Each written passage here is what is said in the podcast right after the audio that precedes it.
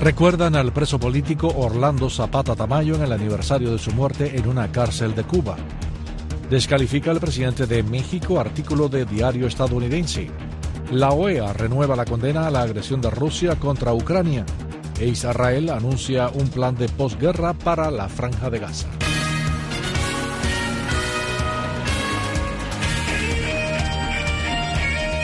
Radio Martí Noticias. Bienvenidos a esta emisión informativa de Radio Martí de las 5 de la tarde, hoy 23 de febrero de 2024, viernes. Gracias a todos por la sintonía y comenzamos con noticias de Cuba.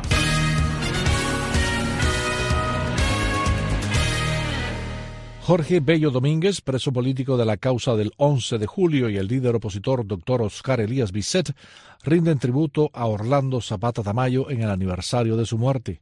Tomás Cardoso con la información. El periodista independiente Jorge Bello Domínguez, cumpliendo 15 años de condena por su participación en las protestas populares del poblado de Huira de Melena en la provincia de Artemisa, sentenciado por el Tribunal Militar de la región de Occidente por los presuntos delitos de sabotaje con carácter continuado, robo con fuerza, desórdenes públicos y desacato, desde el penal combinado del Este ha hecho pública una carta donde rinde tributo a Orlando Zapata Tamayo en el 14 aniversario de su muerte. Zapata Tamayo, albañil de profesión, quien fue encarcelado durante la Primavera Negra del 2003, murió tras una prolongada huelga de hambre, luego de que los carceleros en la prisión de máxima seguridad de Kilo 8 en Camagüey le privaron de agua por 18 días durante la protesta. Próximo a cumplirse 14 años de la muerte del mártir por la libertad y la democracia en Cuba, Orlando Zapata Tamayo, este 23 de febrero, aprovecho para realizarle un sencillo pero merecido homenaje a quien no cejó ni claudicó entre sus verdugos, quien soportó innumerables golpizas en todas las prisiones en las que fue confinado, escribió Bello Domínguez. Desde La Habana, el líder opositor y exprisionero político, el doctor Oscar Elías Bisset, gestor del proyecto Emilia, recordó la lucha de Zapata Tamayo en este nuevo aniversario de su muerte. En el caso de Orlando Zapata Tamayo,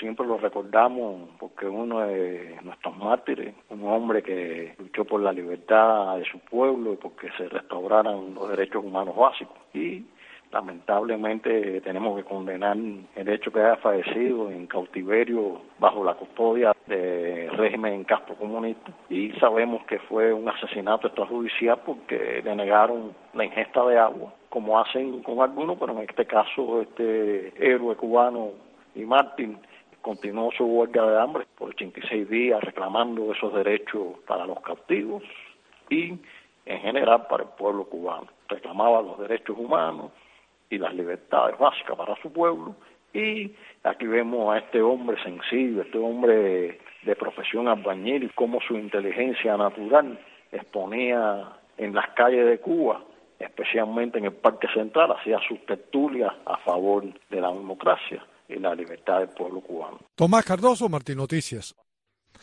Los prolongados apagones continúan irritando a la población cubana que, contrario a lo esperado, ha visto afectaciones en enero y febrero cuando las temperaturas son más bajas y se espera una menor demanda. Las autoridades admiten que la situación es compleja teniendo en cuenta el pobre rendimiento de la mayoría de las centrales eléctricas y la falta de combustible. Entre tanto, familiares de la presa política Sisi Abascal lamentan el régimen de severidad en que las autoridades cubanas la mantienen encarcelada en la prisión de Bellotex en Matanzas. En conversación con Radio Martí, su madre Ania Zamora, quien la visitó la semana pasada, explica la situación. El pasado miércoles 14 de febrero, Sisi Abascal tuvo visita, una visita que fue algo muy importante para ella y para la familia por ser una fecha tan tan especial, ¿no? Fue algo muy bonito, dos horas, dos que cuando transcurren esas dos horas y hay que dejarla, todo eso se pierde porque viene el dolor de tener que, que separarnos de ella, ¿no? Y dejarla en esas condiciones.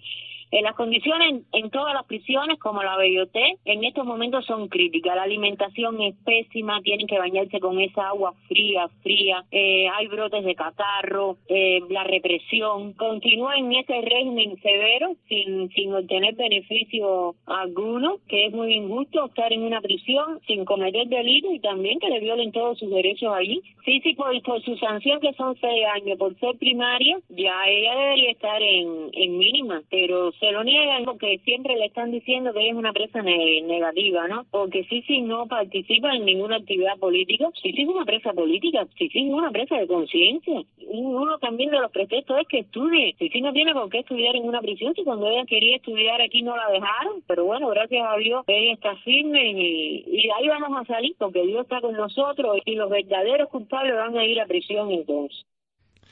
La dama de blanco Cicia Bascal, de 26 años, fue sancionada a seis años de cárcel por su participación en el poblado de Carlos Rojas en Matanzas en las protestas que tuvieron lugar en Cuba el 11 de julio de 2021. Y las medidas adoptadas por el régimen castrista para enfrentar la crisis alimentaria han sido inefectivas, consideran actores de la sociedad civil. José Luis Ramos preparó la siguiente nota. La crisis alimentaria que atraviesa Cuba no se resuelve a nivel municipal, como dicen los dirigentes del país, afirmó el periodista Reinaldo Escobar. ¿Qué sentido tiene eso? Y además, para colmo, decir que, bueno, pues el municipio tal tiene que resolver la comida de la gente de su municipio con lo que se produzca en el municipio. Y entonces es absurdo porque ¿qué produce el municipio Plaza? ¿no? no tiene sentido. Yo creo que es un fracaso más de la larga lista. Cuba importa el 80% de los alimentos que consume para satisfacer las necesidades básicas de la población a un costo que supera los 2.000 millones de dólares, según estimaciones de la Oficina de la ONU para la Coordinación de Asuntos Humanitarios. Las medidas tomadas por el gobierno para resolver esta crisis han sido ineficientes, destacó Escobar. La soberanía alimentaria en un país la gana con trabajo, con libertad de producción, con ingenio. Mientras los funcionarios cubanos responsabilizan a los campesinos de la escasez de alimentos, de la baja producción agrícola, estos últimos señalan la irresponsabilidad de la empresa estatal Acopio, entre otros problemas. El periodista José Luis Tan Estrada comentó. Y el paso es que tampoco los campesinos en la tierra, en la producción, lo están viendo, porque los campesinos son los primeros que están quejando que no tienen instrumentos y no tienen nada para producir y que se le vea el pago que ellos están exigiendo por las negociaciones. Que verdad están pasando trabajo de hace más de cuatro y seis meses que no el salario y se a perder las grandes producciones. La crisis de rendimientos agrícolas requiere el desarrollo de una agricultura privada moderna, incluyendo transformaciones institucionales, propiedad y mercado de inversión, mucha inversión, escribió el economista Pedro Monreal en la red social X. José Luis Ramos, Martín Noticias. El tercer año de la guerra en Ucrania está a punto de comenzar y la invasión rusa persiste. El enviado especial de la Voz de América, Jorge Agobian, reporta desde Kiev. En la capital ucraniana muchos temen de un posible ataque en las próximas horas por parte de Rusia cuando el país se prepara este sábado para entrar en su tercer año bajo asedio. El presidente ucraniano asegura que la situación en varios de los frentes de batalla es extremadamente difícil y se mantiene abogando por ayuda a sus aliados, especialmente a Estados Unidos, donde divisiones políticas en el Congreso han impedido darle luz verde a una propuesta multimillonaria de asistencia. En Ucrania, ese estancamiento se vive sin medias tintas, como lo expresó a la voz de América Volodymyr Kostichenko, residente de Kiev. Incluso si Estados Unidos no da nada, créanme, Europa no nos dejará. Todo irá bien y Ucrania ganará. Será difícil sin Estados Unidos, pero nada funcionará en Rusia. En Rusia, el presidente Vladimir Putin indicó que sus tropas continuarán avanzando para consolidar, según dijo, su objetivo en el campo de batalla. El mandatario ucraniano tiene previsto visitar Lviv, en la frontera con Polonia, para reunirse con el presidente polaco y una delegación de senadores estadounidenses. Desde Kiev, Ucrania, Jorge Agobián, Voz de América. Entre tanto, el presidente de Rusia, Vladimir Putin, felicitó hoy la labor de los soldados que combaten en Ucrania a propósito del Día de las Fuerzas Armadas Rusas. Más detalles con la AFP. El presidente de Rusia saludó a los soldados que combaten en Ucrania. Vladimir Putin emitió un mensaje el viernes con motivo del día dedicado a las Fuerzas Armadas, en vísperas del segundo aniversario del inicio de la ofensiva en el país vecino. En primera línea se encuentran hoy los participantes de la operación militar especial. Luchan por la verdad y la justicia, muestran coraje y valentía al defender a Rusia. Son los auténticos héroes del pueblo. Estos últimos días el mandatario ya se prodigó en gestos de apoyo al ejército, condecorando a militares o volando en un caza estratégico. Con su país concentrado en el esfuerzo bélico que acarrió un enorme aumento de la producción de material militar y el reclutamiento de cientos de miles de soldados. En estos últimos años, las empresas del complejo militar industrial han multiplicado la producción y la entrega a las tropas de las armas más demandadas, principalmente armas de alta precisión y vehículos aéreos no tripulados de diversos tipos, tanques, vehículos blindados y artillería, así como sistemas de defensa antiaérea, contrabatería, comunicaciones y equipos de reconocimiento. A tres semanas de las elecciones presidenciales que tendrán lugar entre el 15 y el 17 de marzo, Putin aborda el segundo aniversario del inicio de la ofensiva desde una posición favorable, ya que 2022 estuvo marcado por el fracaso de la ofensiva contra Kiev y varias retiradas humillantes. Hablando en la Casa Blanca en vísperas del segundo aniversario del inicio de la guerra en Ucrania, el presidente de Estados Unidos, Joe Biden, renovó los llamados a los legisladores republicanos en el Congreso para que desbloqueen fondos adicionales para que el país se defienda contra la invasión rusa. Nuestra corresponsal en Washington, Michelle Sagué, informa. Hablando a los gobernadores estadounidenses reunidos en la Casa Blanca, el presidente Joe Biden rindió homenaje al pueblo de Ucrania. Él dice que hace dos años las tropas rusas cruzaron la frontera con Ucrania y Putin creyó que fácilmente podía doblegar la voluntad y quebrar la determinación del pueblo libre de Ucrania, que podía entrar en el país y pasar por encima de ellos. Dice que dos años después sigue equivocado que no pudo hacerlo, que Kiev sigue en pie y Ucrania sigue siendo libre. El presidente Biden también renovó los llamados a los legisladores republicanos en el Congreso para que desbloqueen fondos adicionales para la guerra de Ucrania contra la invasión rusa, mientras Kiev se queda sin municiones. Estados Unidos anunció una nueva ola de sanciones contra Rusia el viernes un día antes del segundo aniversario de la invasión de Ucrania por parte de Moscú y en represalia por la muerte del crítico del Kremlin Alexei Navalny la semana pasada. Biden también culpó directamente a Putin por la muerte del líder opositor. Estados Unidos anunció que impondrá más de 500 nuevas sanciones a Rusia y su maquinaria de guerra, en el mayor grupo de sanciones desde la invasión rusa de Ucrania el 24 de febrero del 2022.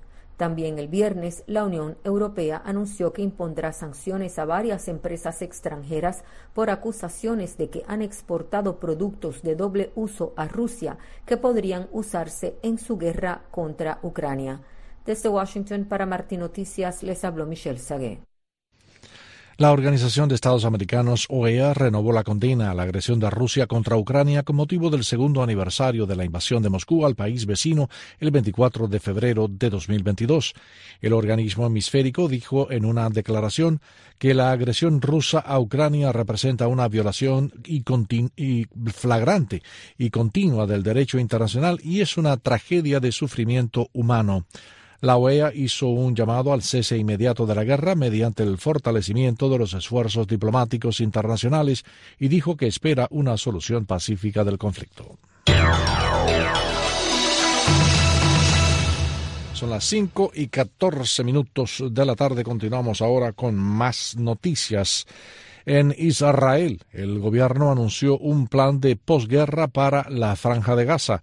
Judith Martín Rodríguez ofrece los detalles. Israel reveló su primera propuesta oficial una vez finalice la guerra en el territorio palestino gobernado por Hamas. El documento presentado a los miembros del gabinete de guerra y al que la agencia de noticias Reuters pudo tener acceso destaca que Israel asumirá el total control de la seguridad sobre todas las tierras entre Jordania y el mar Mediterráneo, incluyendo la ocupada Cisjordania y la franja de Gaza, lugares donde los palestinos anhelan crear su propio Estado. La intención de Tel Aviv es controlar todas las fronteras, incluido el paso de Rafah que conecta el territorio palestino con Egipto, mientras rechaza el reconocimiento unilateral de un Estado palestino. Entre sus medidas más controvertidas anticipa la eliminación de la Agencia de la ONU para los Refugiados Palestinos en Oriente Medio, UNRWA, que actualmente ofrece atención a gran parte de la población gazatí y que pretende reemplazar con otros grupos de ayuda internacional. Mientras tanto, el comisionado general de UNRWA, Philippe Lazzarini, en una carta pública dirigida al presidente de la Asamblea General de la ONU, Denis Francis, lamentó la situación en la que se encuentra la agencia. Lazzarini asegura que UNRWA ha llegado al punto de quiebre como consecuencia de los llamamientos repetidos de Israel para desmantelar la agencia y la congelación de la financiación de los donantes en un momento de necesidades humanitarias sin precedentes en Gaza. En una reciente entrevista con La Voz de América, la directora de UNRWA España, Raquel Martín, anticipó el futuro de los gazatíes si no se revierte el apoyo económico que 16 países retiraron, entre ellos Estados Unidos, tras una serie de acusaciones vertidas por Israel y que implicaban a trabajadores de UNRWA con los ataques del 7 de octubre. Llevamos realizando ese trabajo desde hace 75 años y nos vamos a ver obligados a cesar todos estos programas por la falta de financiación.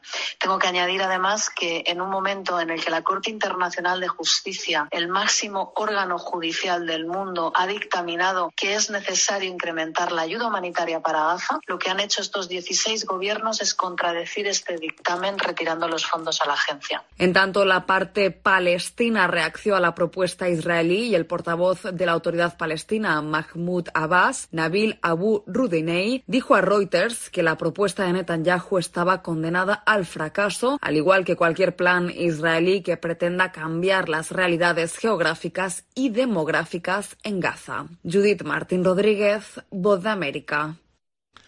El presidente de México, Andrés Manuel López Obrador, descalificó un artículo del diario The New York Times acerca de una supuesta investigación del gobierno estadounidense sobre un presunto financiamiento ilegal del narcotráfico a su campaña presidencial de 2018 y pagos posteriores a su elección.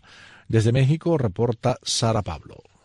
Horas antes de que el New York Times publicara el reportaje, el presidente Andrés Manuel López Obrador reveló parte de su contenido, que sostiene el diario se basa en una indagatoria del gobierno de Estados Unidos sobre posible dinero del narcotráfico en su campaña del 2018 la publicación indica que investigadores estadounidenses tuvieron información de que colaboradores cercanos a López Obrador aceptaron dinero del narcotraficante Ismael Zambada y de uno de los fundadores de los Zetas, además de testimonios de que existen videos de sus hijos recibiendo dinero. Sin embargo, el propio texto añade que no encontraron ninguna conexión directa entre el presidente y las organizaciones criminales. El Ejecutivo inició su tradicional conferencia mañanera con este tema. Leyó el cuestionario que le envió el Times, incluido el número telefónico de la reportera que solicitó su punto de vista. Respondió públicamente a cada una de las preguntas. Rechazó las acusaciones, dijo que todo es falso y pidió una explicación al gobierno de Joe Biden. Pero ahora quiero que me digan sobre esta nueva. ¿No lo sabían? Claro que vamos a seguir manteniendo una buena relación, nada más que vamos a seguir hablando del tema. Eso sí, yo espero que el gobierno de Estados Unidos exprese algo, manifieste algo. También, si no quieren decir nada, si no quieren actuar con transparencia, es su asunto. Pero cualquier gobierno democrático, defensor de las libertades, tendría que informar. El presidente advirtió que si existió esa investigación, ¿con qué derecho la administración estadounidense indaga a un gobierno soberano? Dijo que en este caso sí se trataría de un acto de intervencionismo. ¿Quién fue? ¿El Departamento de Justicia? ¿El Departamento de Estado? La CIA, la DEA, ¿de parte de quién? A ver, ¿con qué derecho investigan a un gobierno legal, legítimamente constituido, de un país independiente? ¿Hay acaso un gobierno del mundo? que no cada país es independiente y soberano? ¿Que autoriza a un país a meterse en la vida interna de otro? El portavoz del Consejo de Seguridad Nacional de la Casa Blanca, John Kirby, rechazó que haya alguna investigación sobre posibles vínculos del presidente con el narcotráfico. Sara Pablo, Voz de América, Ciudad de México. El gobierno de Chile inició contactos con el de Venezuela para abordar el caso del militar expulsado del ejército venezolano que fue secuestrado el miércoles por la madrugada en su vivienda en Santiago de Chile.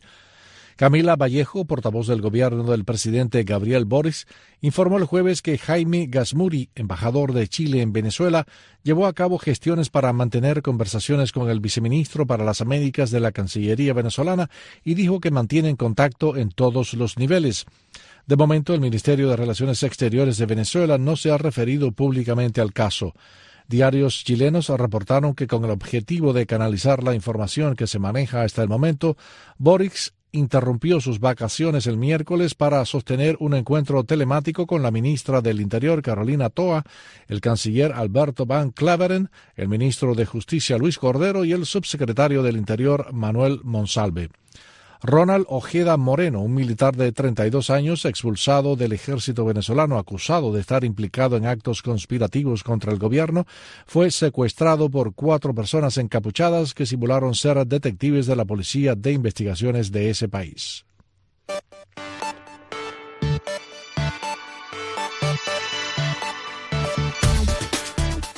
En nuestra sección de ciencia y tecnología, los científicos continúan buscando posibilidades de superar la velocidad de la, luz en un futuro. Danilo Fuentes Cortés informa. Desde que Einstein postuló la teoría de la relatividad, la velocidad de la luz se ha considerado como un límite infranqueable en el universo. Sin embargo, la curiosidad humana y el deseo de explorar los confines del conocimiento nos llevan a preguntarnos, ¿será algún día posible superar la velocidad de la luz? La teoría de la relatividad de Einstein, propuesta a principios del siglo XX, revolucionó nuestra comprensión del universo. Según esta teoría, la velocidad de la luz en el vacío es el límite máximo al que puede viajar cualquier partícula o información en el universo. Hasta el momento, todas las observaciones experimentales y teóricas respaldan la idea de que la velocidad de la luz es un límite insuperable. Pero a pesar de las limitaciones actuales, los científicos no han renunciado a la posibilidad de superar la velocidad de la luz en un futuro. Algunas teorías especulativas, como la teoría de cuerdas y la teoría de gravedad cuántica de Buckles, sugieren la existencia de atajos en el espacio-tiempo, conocidos como agujeros de gusano, sin embargo, estas teorías aún se encuentran en etapas tempranas de su desarrollo y carecen de evidencia experimental que las respalde. Aunque superar la velocidad de la luz puede parecer un desafío insuperable, los avances en la tecnología de propulsión espacial podrían acercarnos a esta posibilidad en el futuro. Conceptos como la propulsión de fusión nuclear, los motores de antimateria y la propulsión de vela solar ofrecen formas potencialmente revolucionarias de alcanzar velocidades extremadamente altas en el espacio. Sin embargo, incluso con estos avances, es poco probable que logren superar el límite impuesto por la velocidad de la luz. La pregunta de si algún día será posible superar esta velocidad sigue siendo una incógnita fascinante en la comunidad científica. Si bien las teorías actuales y las limitaciones experimentales sugieren que la velocidad de la luz es un límite infranqueable, los avances tecnológicos y teóricos continúan desafiando nuestras concepciones actuales. En última instancia, solo el tiempo y la investigación exhaustiva podrán revelar si la humanidad algún día podrá cruzar esta frontera cósmica y aventurarse más allá de las estrellas a velocidades impensables. Para Martín Noticias, Danilo Fuentes Cortés.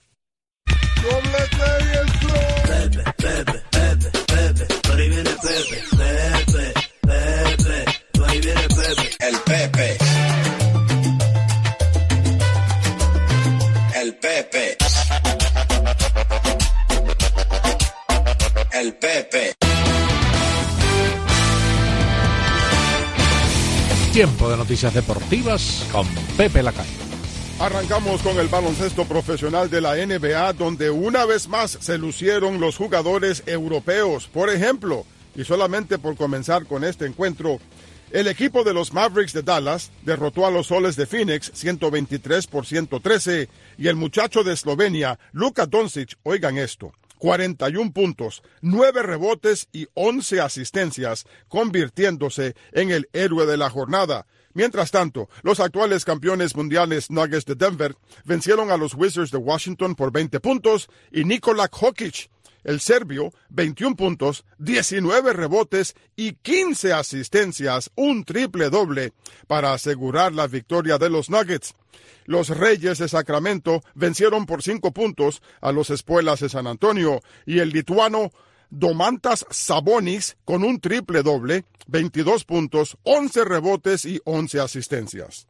Los guerreros de Golden State en San Francisco limpiaron el piso con los Lakers de Los Ángeles 128 por 110.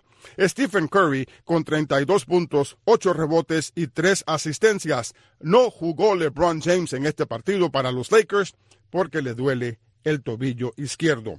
Los Pistones del Detroit van de mal en peor. Su número 47 perdieron anoche contra solamente 8 victorias y fue contra los Pacers de Indiana por paliza 129 por 115. Los Knicks de Nueva York aplastaron a los 76ers de Filadelfia y el equipo de los Celtas de Boston, lo mejor que tiene la NBA en este momento, aplastó a los Chicago Bulls 129 por 112 en ese partido White con 28 puntos y 3 bloques. Ahora pasamos al fútbol soccer. ¿Ustedes se acuerdan esos dos partidos amistosos que la selección argentina iba a jugar en China, pero China decidió cancelar porque la selección argentina no podía dar garantías de que iba a jugar Leo Messi? Ahora esos dos encuentros se van a jugar en Estados Unidos contra la selección de El Salvador el 22 de marzo y contra Nigeria cuatro días después, ambos encuentros en Los Ángeles, California. China ya había vendido 58 mil entradas para el primer partido contra El Salvador y estaba vendiendo las entradas contra Nigeria cuando el gobierno decidió cancelar los encuentros porque la selección argentina no pudo dar garantías de que Leo Messi iba a jugar ambos partidos e iba a jugar todo el encuentro y no entrar como suplente en la etapa complementaria. Continuando con el fútbol soccer, tenemos ya a los ocho equipos que han clasificado a los octavos de final de la Europa League y hay sorpresas. El quarterback por primera vez en su historia clasificó a los octavos de final de un torneo europeo derrotando al Braga de Portugal con marcador agregado de 6 por 5. El Freiburgo de Alemania eliminó al Lens de Francia 3 por 2. El Milán de Italia avanzó con marcador agregado 5 por 3, eliminando al club francés Stade Rennes. El Benfica de Portugal eliminó al Toulouse de Francia 2 por 1. Y en un choque épico, la Roma por penaltis eliminó 4 por 2 al ex campeón europeo Feyenoord Rotterdam para avanzar al exclusivo club en Europa, mientras que el Olympique Marsella eliminó 5 por 3 al Shakhtar Donetsk de Ucrania.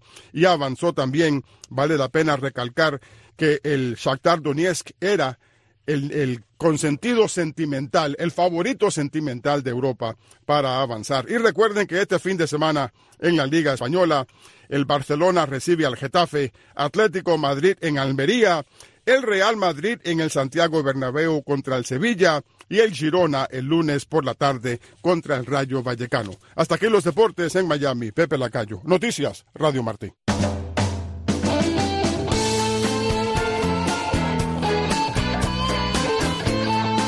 Supernatural. Hablando por lo claro, es un tronco de disco. Carlos Santana es celebrado por mucha de su música, pero este álbum lo lanzó más alto de donde estaba en 1999. Tanto fue escuchado y bien criticado que resultó certificado 15 veces como disco de platino en los Estados Unidos, ganando 8 premios Grammy y 3 premios Grammy Latino. Pero claro, la canción Smooth es toda una delicia. Número uno en las 100 más calientes de la lista de Billboard durante 12 semanas. El tema lo compuso y cantó Rob Thomas. Y esa voz rajada le dio un sabor único a la canción. Santana sonó tanto que la compañía Sony Music puso Supernatural entre los 100 discos que debes tener antes del fin del mundo. Este guitarrista nacido en Jalisco está dando guerra desde finales de los años 60. Qué bien.